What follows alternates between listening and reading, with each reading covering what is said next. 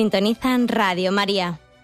Les ofrecemos el programa Catecismo de la Iglesia Católica, dirigido por Monseñor José Ignacio Monilla.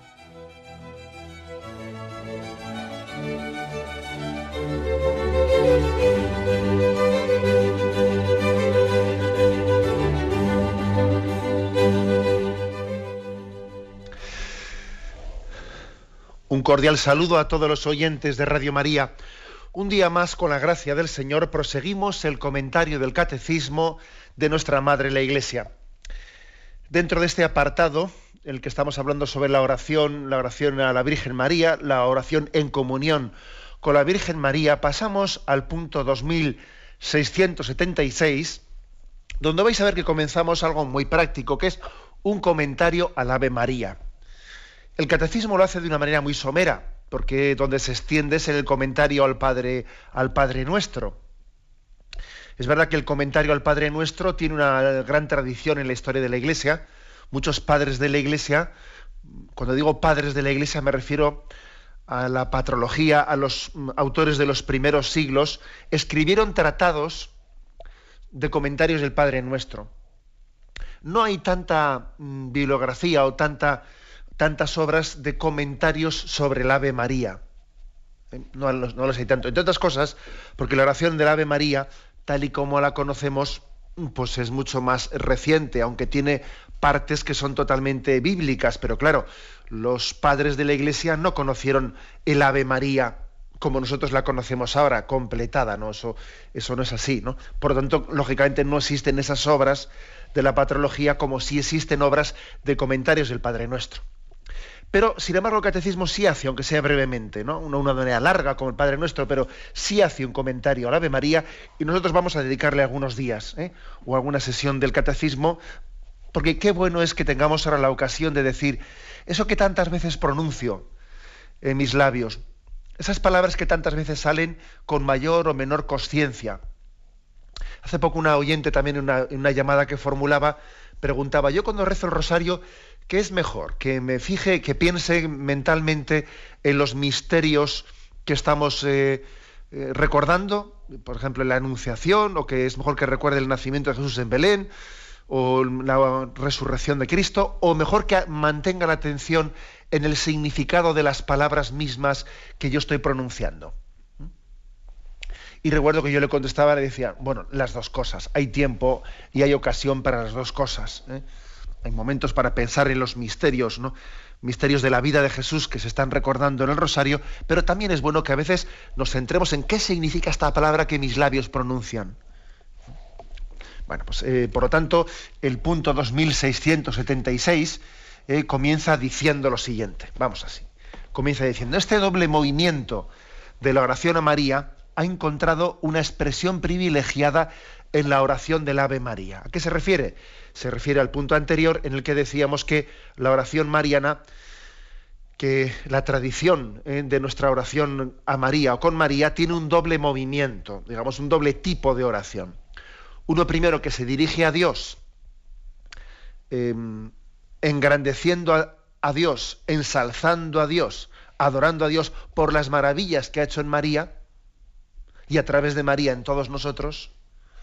Y un segundo tipo de oración es el que se dirige a María mismo, a María pidiéndole que interceda por nosotros, pidiéndole que en virtud de ese, de ese puesto privilegiado que ella tiene en la historia de la salvación, interceda como abogada de gracia ante nosotros. Bien, pues este doble movimiento, el dirigirnos a Dios mentándole a María o dirigirnos directamente a María para que recurra eh, por nosotros a Dios, este doble movimiento está perfectamente recogido en la oración del Ave María. ¿Mm?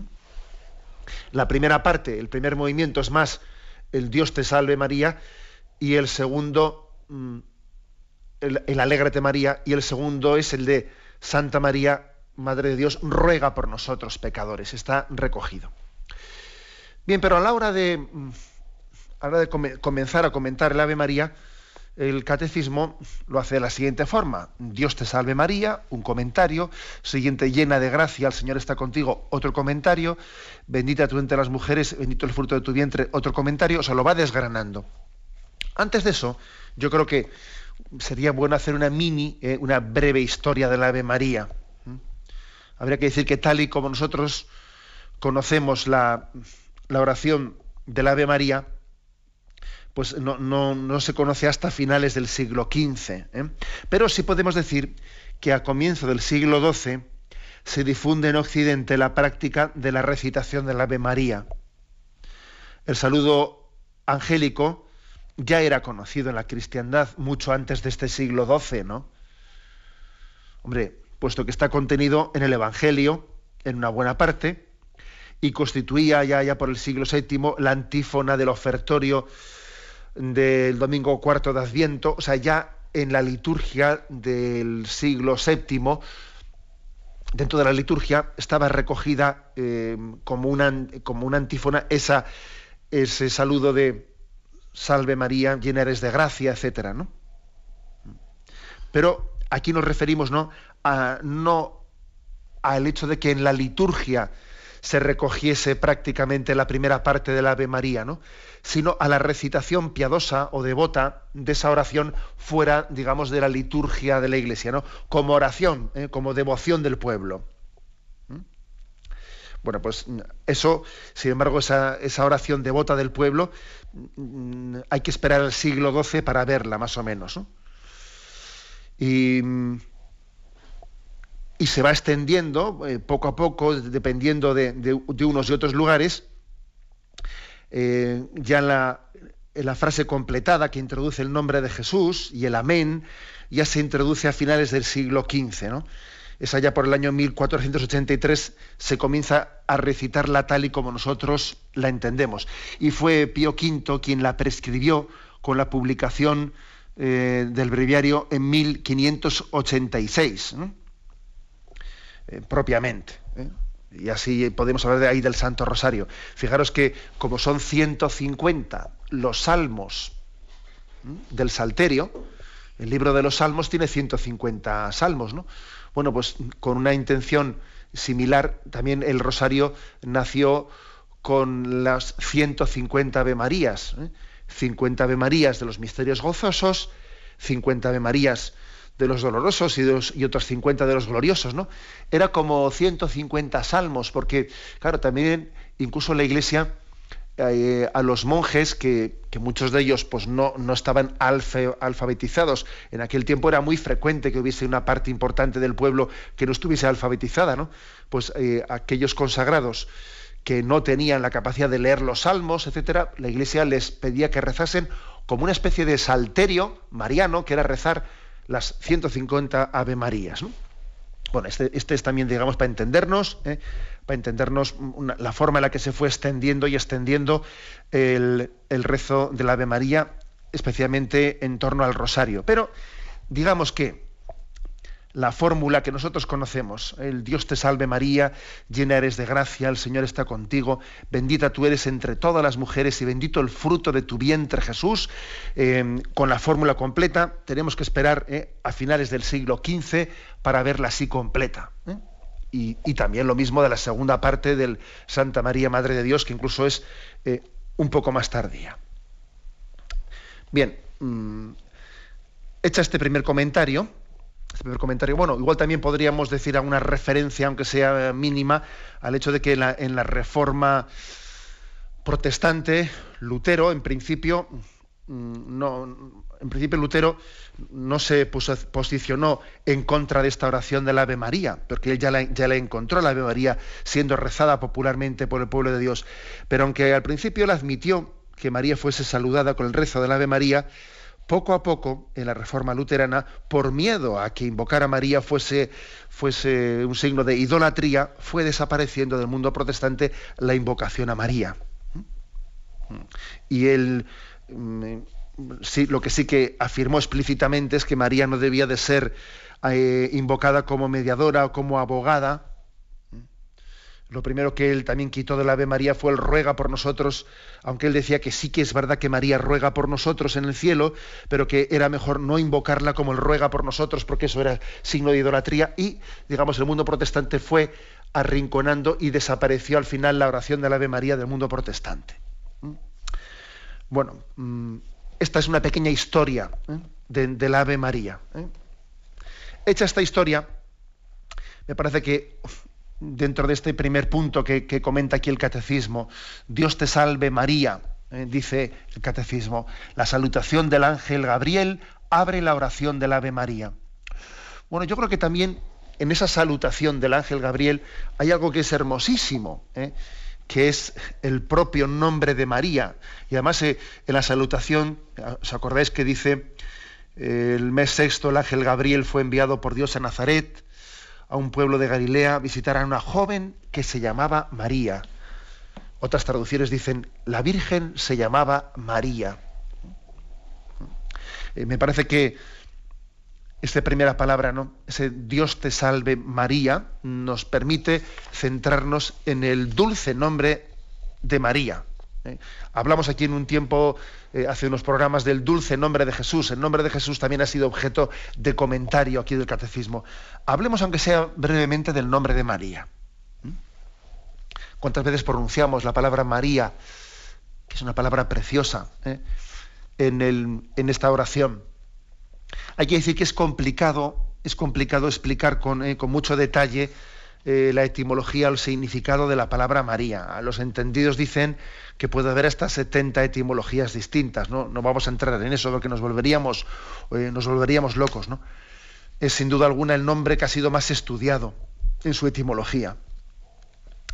Es de origen hebreo, obviamente, aunque pudo haber llegado hasta lengua hebrea a partir del egipcio algo así como con el nombre de Moisés, que Moisés llega del egipcio, es una etimología egipcia que luego pasa al hebreo. ¿eh?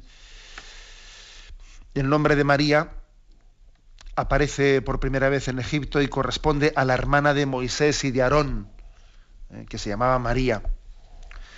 Su forma hebrea, la forma hebrea del nombre María es Miriam o Mariam, y se considera procedente del verbo Mara, esta es una primera etimología, ¿eh? o sea, no me voy a meter en, en todas, digamos, mm, las explicaciones que hay, pero recojo las dos o tres principales. Eh, una es esta, ¿no? Se le considera la palabra Miriam en hebreo, procedente del verbo Mara, que es dominar, y María sería, significaría señora. Vendría de la raíz dominar y es señora. Esta etimología quedaría, digamos, reforzada por la afinidad de María con el sustantivo arameo María, que significa Señor. ¿eh? Bueno, pues si, María significa Señor, eh, sería una primera aproximación a qué significa María. La que, la que ha recibido de Dios, de Dios ese señorío. Primer significado.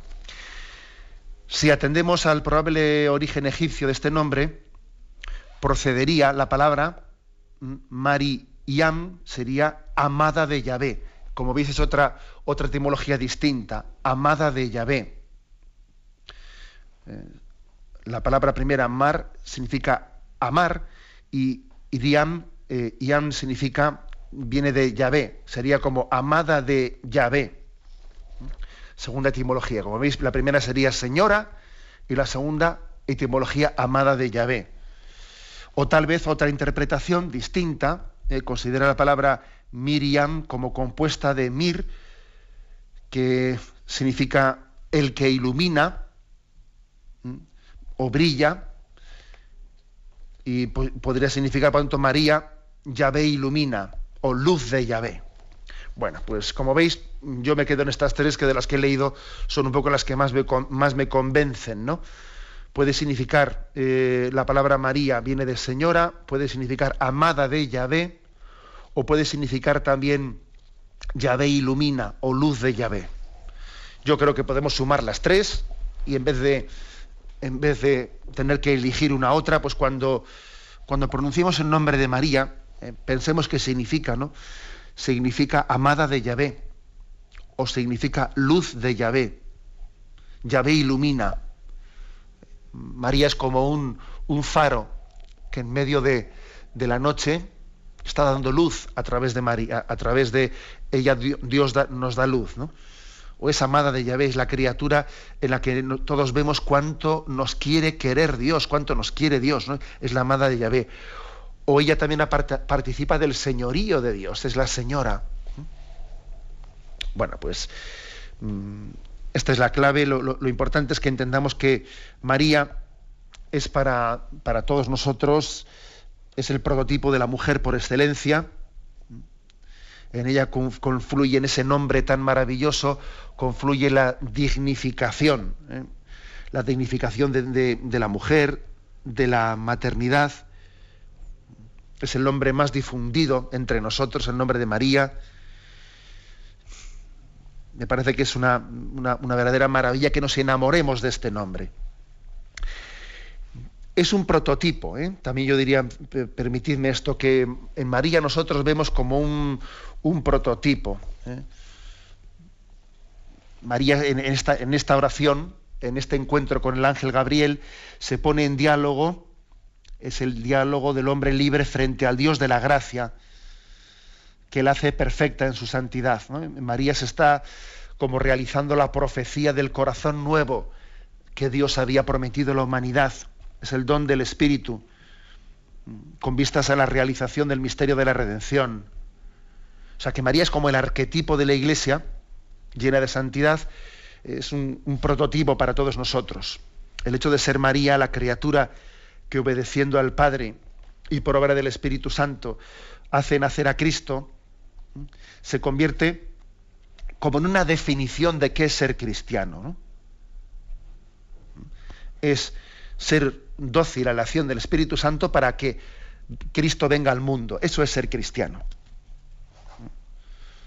Hacer nacer a Cristo. Esta es la espiritualidad cristiana. María es como el arquetipo de todo cristiano. Eh, por eso podríamos decir que este es, un prototipo. El nombre de María es, en él se concentra, al igual que en el nombre de Jesús. ¿eh? Decíamos, Dios salva. El nombre de Jesús significa Dios salva, y ahí parece que se concentra todo, ¿no? En la palabra Jesús está dicho todo, también en la palabra María se nos está dando como un testamento, porque María es lo que decíamos, ¿no? Es la luz de Dios para nosotros, es la amada de Yahvé. Es que aquí está, está, dicho todo, en una palabra se concentra todo. Jesús y María, María y Jesús, en esas dos palabras tenemos un testamento, verdaderamente un testamento por nosotros, ¿no? Hasta el punto que podemos decir que el ideal del cristiano es ir al Padre por Cristo, en el Espíritu Santo, con y como María. Este es nuestro ideal Caminemos al Padre por Cristo en el Espíritu Santo, como María y con María. Este es nuestro ideal y aquí está todo resumido. Tenemos un momento de reflexión y continuamos enseguida.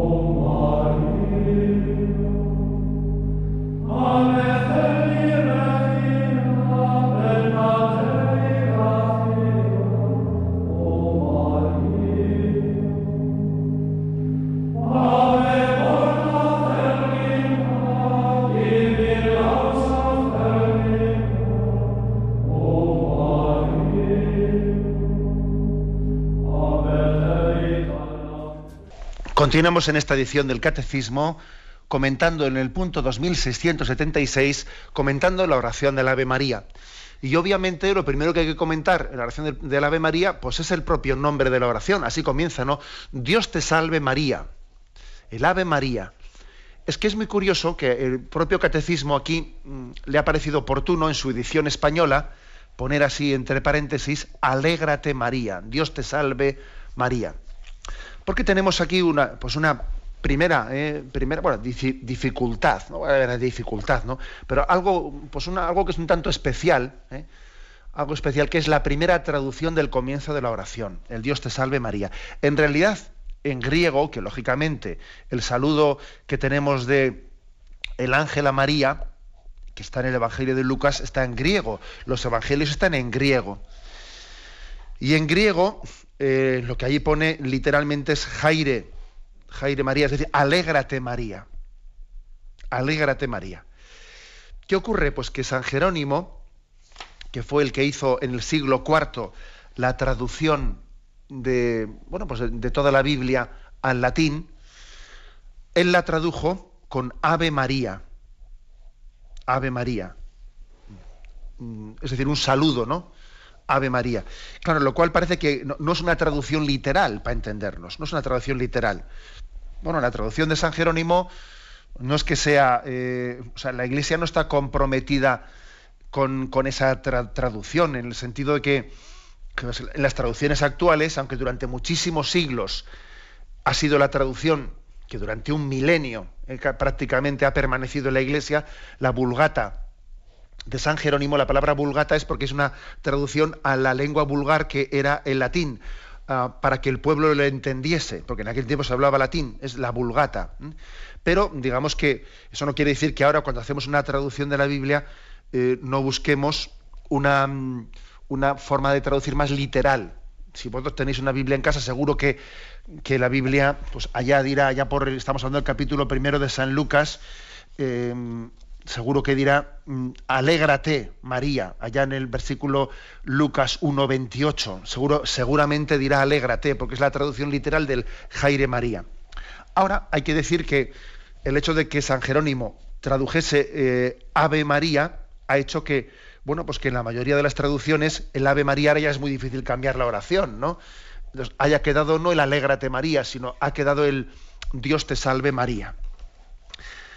Bueno, pues esto vamos a, comentar un poco qué es lo que esto significa, ¿eh? qué es lo que esto significa, que hay una, cierta diferencia entre el Alégrate, que es la traducción literal, y la otra traducción más libre, un poco más impropia, es el Ave o Salve. ¿eh? Pero vamos a decir una cosa, ¿eh? y es que aunque la fórmula que tenemos actualmente no sea la literal de la traducción griega, eso no quiere decir que no nos diga nada. ¿eh? Claro que nos dice algo, porque posiblemente Jerónimo, San Jerónimo lo hizo por aquello de que era la fórmula romana del ave César. ¿eh? Era un yo te saludo, saludo María, o Dios te saluda María, ¿no? Y nosotros también recibimos, recibimos en esta, en esta fórmula, en esta traducción, una invitación a que nuestra oración sea un saludo. ¿eh? Claro, evidentemente el Alégrate María tuvo un, un significado literal en aquel momento que Dios le pedía a María que se alegrase, que en su humillación y en su pequeñez y en su sentirse pequeña, le, dijese, alégrate. Bien, hoy en día María no es que haya, haga falta decirle que se alegre, que ya está plenamente alegre con Dios y participando de su gozo y de su alegría plena. Y por eso una traducción un tanto, digamos, libre, ¿eh? libre, bueno, pues me imagino que San Jerónimo también diría, bueno, yo te saludo, María, caigo en cuenta de que eres un don para nosotros, te tengo presente, no me olvido de ti. Ave, ave, yo te saludo porque Dios te saludó me, pongo en ti mis ojos, aprendiendo de Dios que puso en ti sus ojos. ¿Eh? Algo así vendría a significar esa palabra ave, saludo a María, ¿no? Dios ha puesto sus ojos en ella y es que Dios nos dice, oye, aprende a poner los ojos donde tienes que ponerlos. Fíjate en ella, enamórate de ella y dile, salve, yo te saludo. Bueno, lo que sí que tenemos que quitarnos un poco de, de la cabeza es, claro, porque luego Luego pasa otra cosa, que son las traducciones ya no, ya no al latín, que el, latín, el, latín, es Ave María. Luego está la traducción a las, lenguas modernas, ¿no? Y claro, en el italiano se dice Ave María piena de gracia, en francés Jerusalem Marie, en inglés algo por el estilo, Jaime Marie, eh, saluda a María, en alemán también es saludada, pero eh, es verdad que la traducción española se puede prestar a, una mala comprensión. Eh, esa, quizás es más literal la, traducción, por ejemplo, del italiano, del francés, del inglés, que es mm, Jerusalem yo, yo te saludo, María. Pero al decir Dios te salve, María, alguno podía interpretar eh, en esa expresión que le estamos pidiendo a, Dios que le salve a María y que no se condene. ¿Explico? ¿eh? Y obviamente esa, esa interpretación literal no es eso lo que la Ave María quiere decir. No se trata de que le pidamos a Dios la salvación para María como le pedimos a nosotros que nos salve, que somos pecadores. No es eso. No es eso, porque parecería que esa interpretación literal está como, está como negando nuestra conciencia de que María es inmaculada y no tiene pecado, etcétera, etcétera. ¿eh? O sea que quitémonos de la mente eso de que el sentido literal de que le estamos pidiendo a Dios que salve a María. No es eso. Dios te salve María. Más bien, como digo, es Dios te saluda, eres bien hallada. Qué alegría, ¿eh? qué alegría por estar ante la presencia de una criatura llena de Dios. Eh, salve María es un. Cuando nosotros rezamos a Ave María es como si dijésemos, qué alegría estar contigo, qué alegría es que existas, qué alegría y qué gozo es el que, el que una criatura, el que alguien haya respondido plenamente a Dios. Es un saludo, ¿eh? es un saludo que nos llena de alegría. Por eso, aunque literalmente diga alégrate María, no es que ella esté triste. ¿Me explico? Bien, ¿eh? No es eso. ¿eh? Y aunque nosotros digamos Dios te salve María, no se trata de salvarse en el sentido de que no se condene, obviamente, ¿eh? obviamente. O sea, quitemos las interpretaciones eh, equivocadas de la palabra para acabar entendiendo. Se trata de un saludo, de decir, salve María, Dios te saluda y yo te saludo con Dios, porque Dios ha puesto sus ojos en ti y yo también los pongo. ¿no?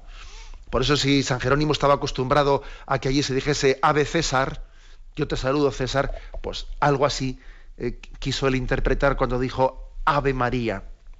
Aquí estás María, estás llena de gracia. Eres lo más hermoso que han visto mis ojos en esta tierra. ¿eh? Algo así es lo que queremos interpretar. Bueno, pues mm, dando, dando un pasito más, decir que el sentido literal de esa palabra, que es el alégrate María, hay que decir que esa palabra de alegrémonos con Dios, ¿no? Es, es como decir que toda esta oración está envuelta en el gozo del cielo. El Ave María podemos decir que es el Evangelio del gozo. El Evangelio del gozo que se abre al mundo en María.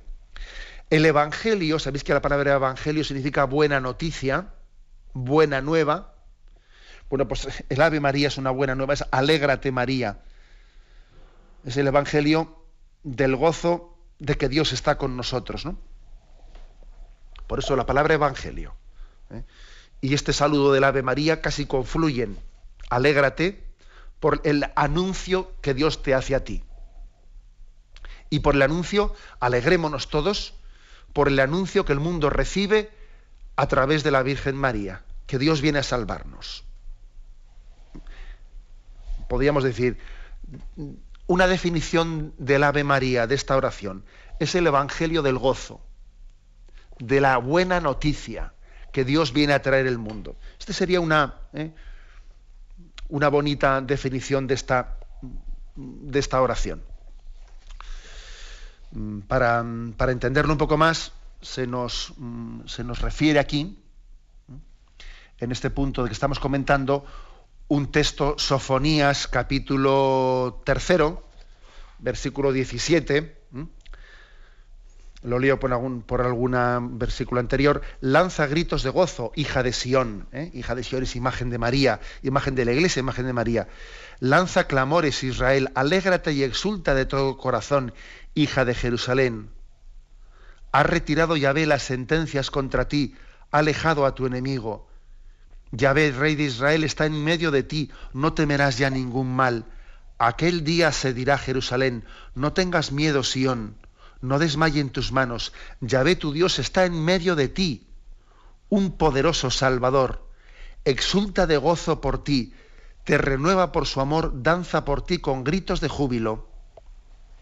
Este es un texto del Antiguo Testamento que se refiere, eh, que es referido para entender, ¿eh? aquí el, catecismo nos lo ofrece, para entender qué significa el alégrate María. Y hay también otro texto similar, el de Zacarías 2.14. Grita de gozo y regocíjate, hija de Sión, pues he aquí que yo vengo a morar dentro de ti, oráculo de Yahvé. textos del Antiguo Testamento que han sido tradicionalmente pues, citados por los padres para explicarnos qué significa el alégrate María. ¿eh? Mira que Dios viene a habitar en ti, que Dios va a hacer morada en medio de nosotros, alégrate.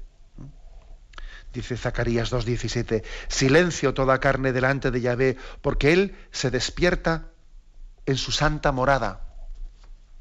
Yahvé se despierta en su santa morada. Ha pasado de la morada del cielo a la morada del vientre de María.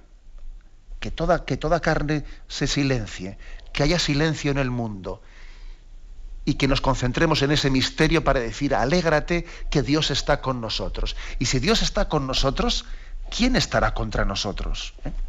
Este tal es el significado de ese primer saludo, alégrate María, ave, ave María. Tenemos un momento de reflexión y continuamos enseguida.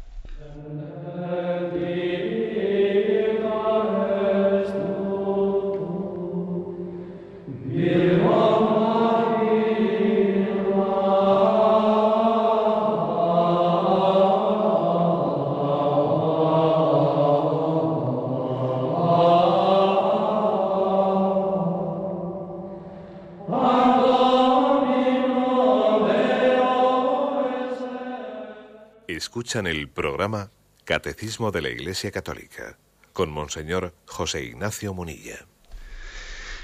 Continuamos en esta edición del Catecismo explicando el punto 2676.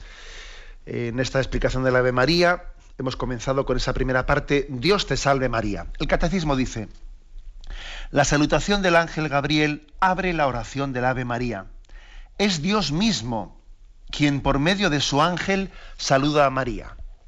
Bueno, aunque esto es eh, propiamente no, se refiere a, lo que dice la oración, pero el catecismo ha querido decir que Dios mismo le está saludando a la Virgen María a través del ángel. A ver, es un género literario. ¿eh? Vamos a ver.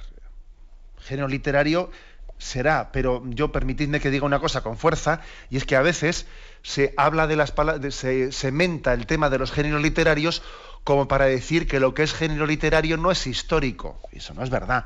Una cosa puede tener un género literario, es decir, una forma de expresión, sin que eso sea una negación de que, eh, de que es un acontecimiento histórico. ¿eh? Luego, primero, ¿eh? nosotros los católicos, nosotros cristianos, creemos en la existencia de los ángeles, eso forma parte de la fe católica, es una cuestión incluso definida, como dogma de fe en algunos concilios de la Iglesia.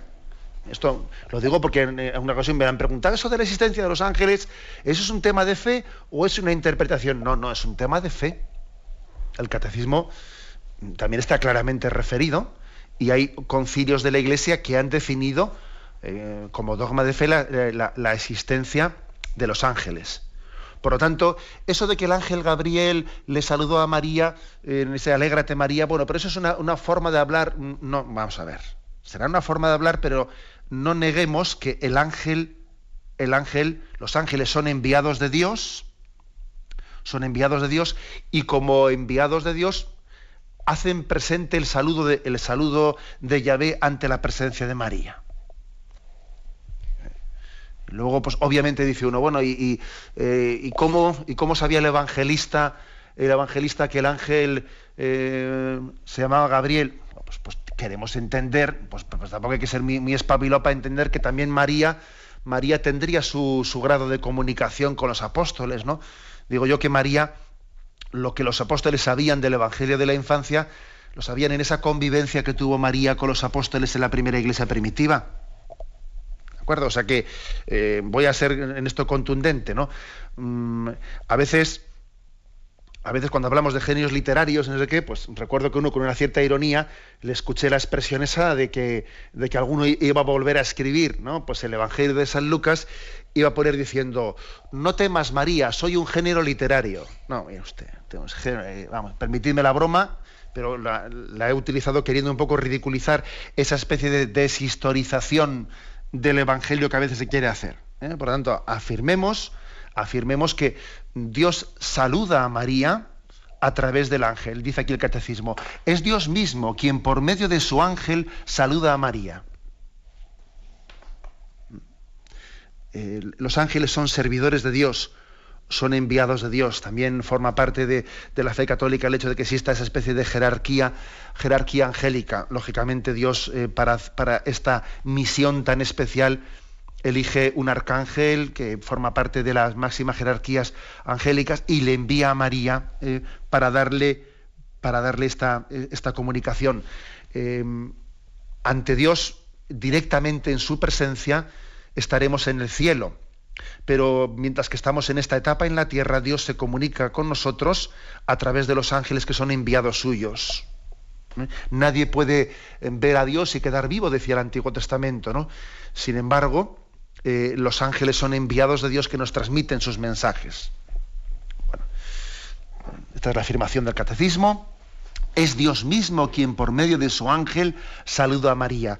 Y continúa el catecismo. Nuestra oración se atreve a recoger el saludo a María con la mirada que Dios ha puesto sobre su humilde esclava. ¿eh? Y aquí nos refiere Lucas 1.48, que allí decía, ¿no? Mi corazón está lleno de alegría a causa de, Dios mi Salvador. Es la oración que pronuncia María después de haber sido visitada por su prima Isabel. Dice, porque Dios ha puesto sus ojos en la humildad de su esclava. Desde ahora me felicitarán todas las generaciones. Es decir, que cuando rezamos el Ave María, estamos cumpliendo esa profecía que María mismo dijo eh, cuando, cuando recibió a su prima Isabel y dijo, desde ahora me felicitarán todas las generaciones al rezar la Ave María, estamos cumpliendo esa profecía. María era consciente de que iba a ser felicitada por todas las generaciones. Por cierto, que cuando comentamos esto aquí en el catecismo dijimos que eso para ella no era motivo alguno de vanidad, ¿no?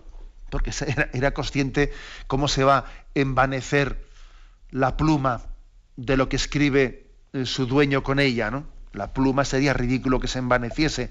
Así María, que es la perfectamente dócil a la obra de Dios, es plenamente consciente de la gratuidad de la elección de la que ella ha sido objeto.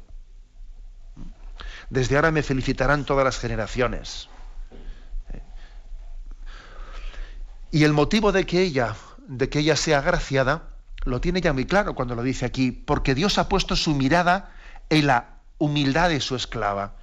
O sea, el, el motivo es la elección gratuita de Dios. Dios ha puesto los ojos en María. Y por cierto, nosotros nos fijamos en María porque Dios se fijó en ella.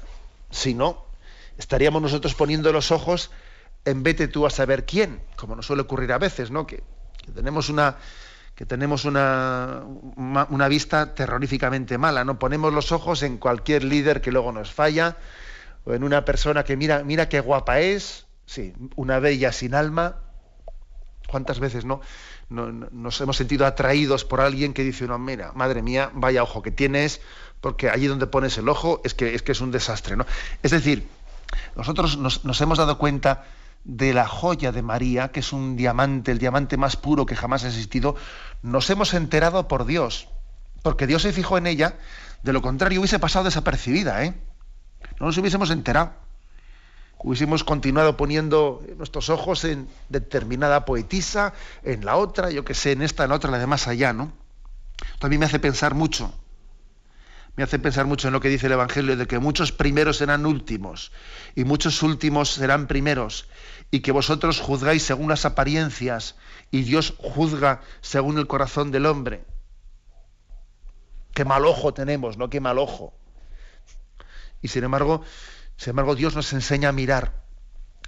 Por eso decir Ave María, Ave María es intentar mirar el mundo con los ojos de Dios valorar la santidad y quitarle importancia a la que no la tiene. ¿Eh? A la que no la tiene. Es decir, fíjate lo que Dios se fija y alégrate de lo que Dios se alegra y entristécete de lo que le entristece al corazón de Dios. O sea, es decir, aprende a juzgar y a valorar según Dios, ¿no? Acordaros de ese reproche de Jesús, a Pedro, tú piensas como los hombres, no piensas como Dios. ¿no? El Ave María es un intento de ponernos las gafas de Dios y ver las cosas desde su perspectiva. ¿Mm? Es así, no. Mm, que yo, si yo no, sufro por el pecado, obviamente no me alegro por la santidad. Como, Dios sufre por el pecado del hombre, sufre porque Dios, porque el hombre no responde a la llamada de Dios, se alegra inmensamente cuando alguien responde a la llamada de Dios. Y la alegría que Dios tiene con la Virgen María es inversamente proporcional al disgusto que tiene, al sufrimiento que tiene cuando los hombres pecamos y le damos la espalda. Esto es así. Y si nosotros no somos capaces de, alegrarnos por la santidad de la Virgen María, es porque no nos hemos, no hemos sufrido por, el, por nuestro pecado, por el pecado de la humanidad y por el nuestro propio. Luego rezar bien el Ave María participar de ese alégrate que, que pronuncia Yahvé a través del arcángel, supone intentar tener los mismos sentimientos de Dios. ¿A mí qué me hace sufrir? ¿A mí qué me da miedo? ¿A mí qué me alegra? ¿no? Que a veces igual yo me alegro de tonterías, ¿no? Me alegro de vanidades, qué, bobada, ¿no? O me estoy pegando disgustos por cosas que son insignificantes, ¿no? Cuando lo que debiera de disgustarme, pues resulta que no le estoy dando importancia alguna estoy colando, ¿no? Colando una paja y luego me, estoy tragando un camello. Esto es importante. Esto es importante. Creo que es una de las cosas que debiéramos de meditar en el rezo del Ave María.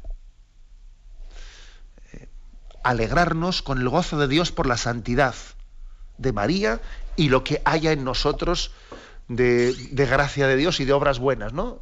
Porque podamos estar en gracia de Dios y consecuentemente pedirle a Dios que nuestro sufrimiento sea no vivir conforme a Él y que lo demás nos importe menos, que nos importe menos. ¿Eh?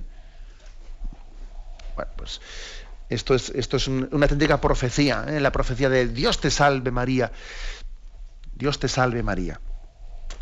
Se nos refiere, voy a concluir con esto, aquí en este punto del catecismo, eh, se nos remite al punto 722, un punto anterior en el que decía, ¿no?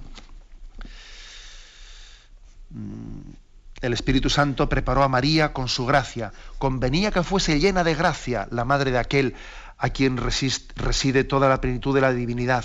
Ella fue concebida sin pecado por pura gracia, como la más humilde de todas las criaturas, la más capaz de acoger el don inefable del Omnipotente. Con justa razón el arcángel Gabriel la saluda como hija de Sión, alégrate.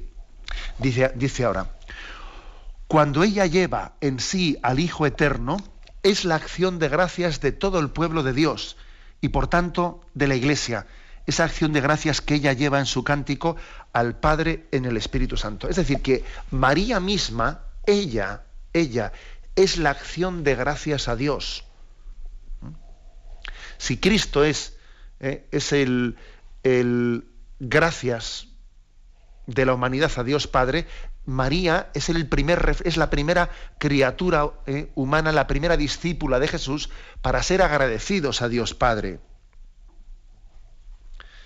Ella es la perfectamente agradecida. ¿eh? Ella podríamos decir, ¿os acordáis de ese pasaje del Evangelio de aquellos leprosos que fueron limpiados y luego no volvieron a, no volvieron a, dar gracias a Dios?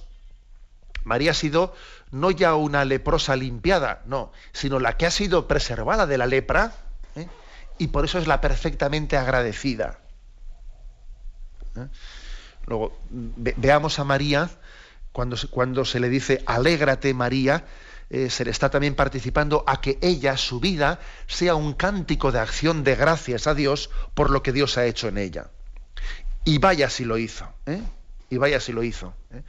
Si en aquel pasaje de Juan 11:50 el sumo sacerdote Caifás dijo aquello de que conviene que un justo muera por el pueblo, también podríamos decir conviene que alguien dé gracias a Dios por todos nosotros, ¿no? Y esa ha sido María. María da gracias al Padre por toda la obra de la redención que su Hijo Jesucristo ha venido eh, a hacer en todos nosotros. Es la perfectamente agradecida. Cuando Dios le dice alégrate, eh, ella responde a ese alégrate con gracias sean dadas a Dios Padre eh, por, su, por su obra de salvación en la humanidad. Lo dejamos aquí. Hemos querido hoy comenzar el comentario al Ave María eh, comentando sencillamente este primer saludo, Dios te salve María, alégrate María. Damos paso a la intervención de los oyentes.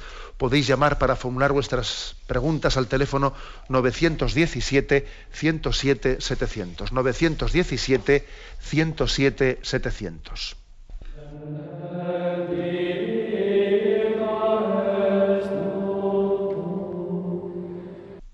Sí, buenos días, ¿con quién hablamos? Buenos días, soy Mari Carmen de Adel- Madrid. Adelante, Mari Carmen, que le escuchamos. Eh, mire, aunque no es directamente sobre el tema que ahora está hablando, es que he querido y no he llegado. Es sobre la oración. Eh, pues me pasa que, bueno, quiero rezar, pero no logro. Eh, se me va, me despisto siempre y termino solamente con jaculatorias. Me paso haciendo jaculatorias todo el día. Y entonces mm, mi problema es eh, que me parece que me he enfriado, que, mm, que la fe está menos, pero la verdad es también que yo eh, me agarro a Dios porque ya no puedo con mis fuerzas. Y entonces estoy entre esa duda. Yo tengo 75 años, mi marido tiene 84 y somos menos válidos los dos y tengo que atender a él. Y, me siento muchas veces que se me va la vida y que no me quedan fuerzas para rezar y termino, como le digo, solo en faculatorias. Bueno, pues le damos much- muchísimas gracias por su, por su pregunta, que también es testimonio. Usted no, no lo quería, pero yo creo que casi más que una pregunta ha formulado un testimonio. Vamos a ver, yo creo que ha habido alguna llamada similar en este programa y yo diría lo siguiente, mire usted, es muy frecuente que una persona con determinada edad, porque también pierde reflejos, reflejos pues, eh, de su memoria y discursivos, que le cueste más hacer mm, oración en el sentido de oración mental, quiero decir, ¿eh? oración mental, que alguien tenga pues, un, di- un diálogo más discursivo, bien elaborado, bien trazado, que empieza a- a rezar y se pierde porque no tiene el control mental en... ¿Y eso qué supone? ¿Que la oración está peor hecha? En absoluto. Nosotros es que somos tan, somos tan poca cosa que valoramos el valor de la oración, la nota, ¿eh? ¿A qué nota le pongo a mi oración? ¿Le ponemos nota buena si nosotros las cosas nos han salido, nos han satisfecho en el sentido del, del discurso bien trabado que hemos tenido? ¡Qué nombre, por Dios, que eso no es así! El que nosotros nos pongamos buena nota a nuestra oración, porque me parece que me ha quedado bien mi oración, ¿no? No, por Dios. Eso, eso, eso es juzgar la oración muy humanamente. Sin embargo, usted dice, yo me pierdo cuando... ¿Y, qué es lo que hago? Recurro a las jaculatorias. ¿Y qué son las jaculatorias, pues? Sino un hacer presente a Dios, salpicar de momentos de presencia de Dios toda la jornada. ¿Usted qué quiere que le diga? Yo creo que usted reza, reza mucho mejor que muchos de nosotros. ¿eh?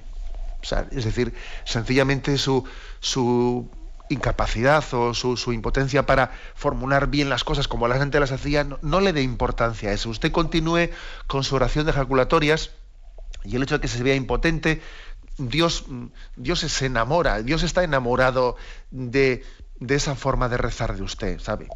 Usted ayuda a su marido y, y en su invalidez eh, lo que hace es traerle a Dios presente en momentos distintos de la jornada y adelante. Y, Radio María usted le ayudará sin duda alguna para, para tener también esos momentos de presencia de Dios.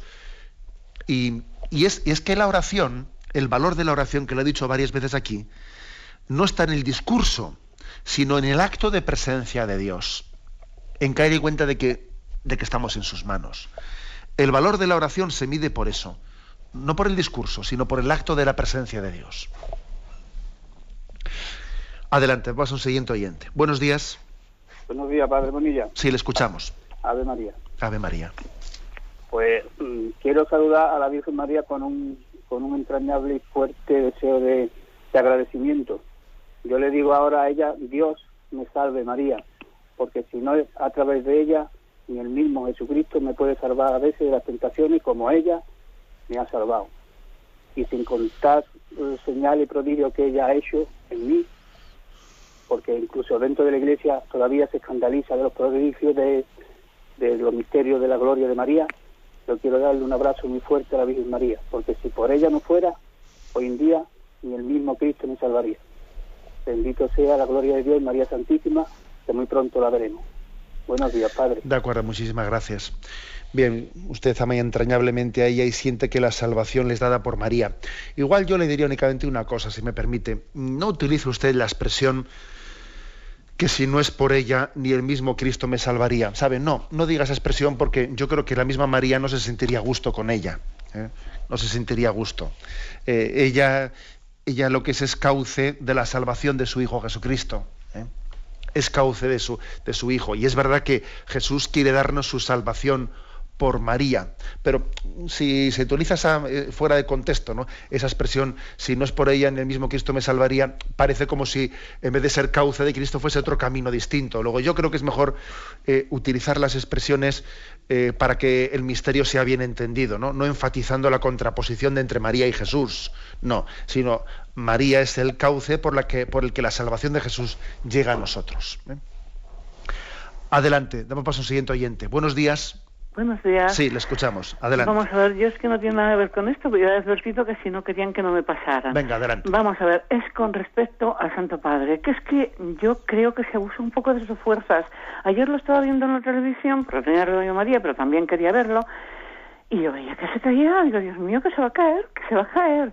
Es que, claro, yo estoy, supongo que está encantadísimo, claro que sí, de toda esa solemnidad y todo eso, pero hay que tener en cuenta que es un ancianito y que, tiene poca fuerza. Y solamente es decir eso.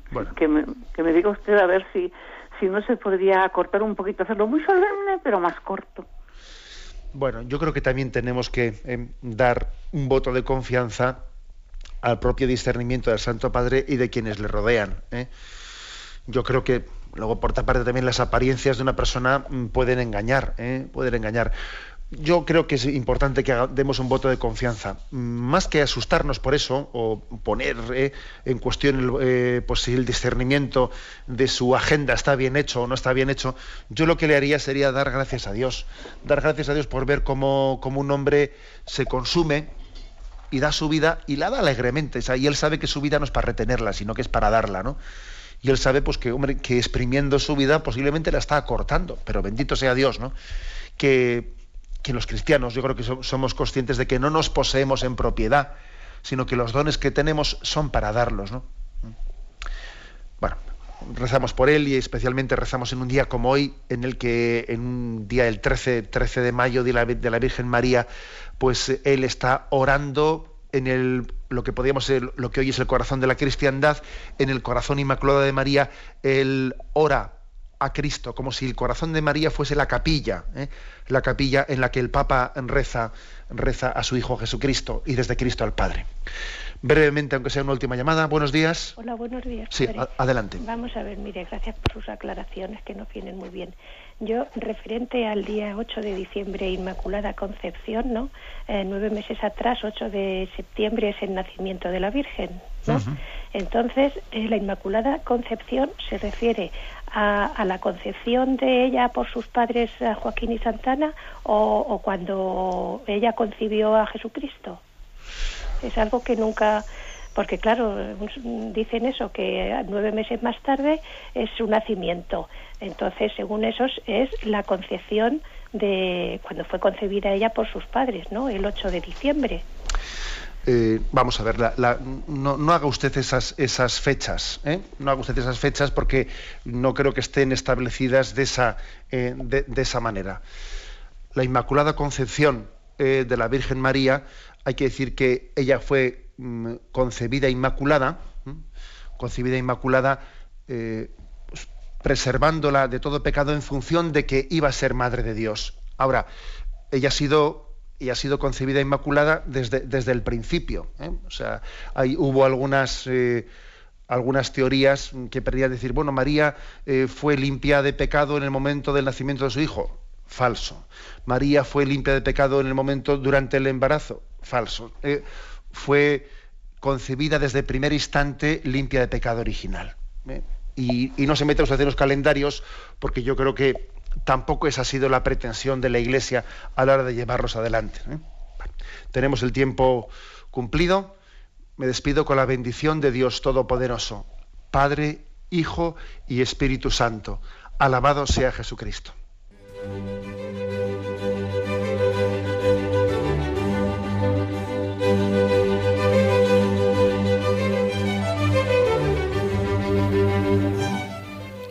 Han escuchado en Radio María el Catecismo de la Iglesia Católica, un programa que dirige Monseñor José Ignacio Munilla.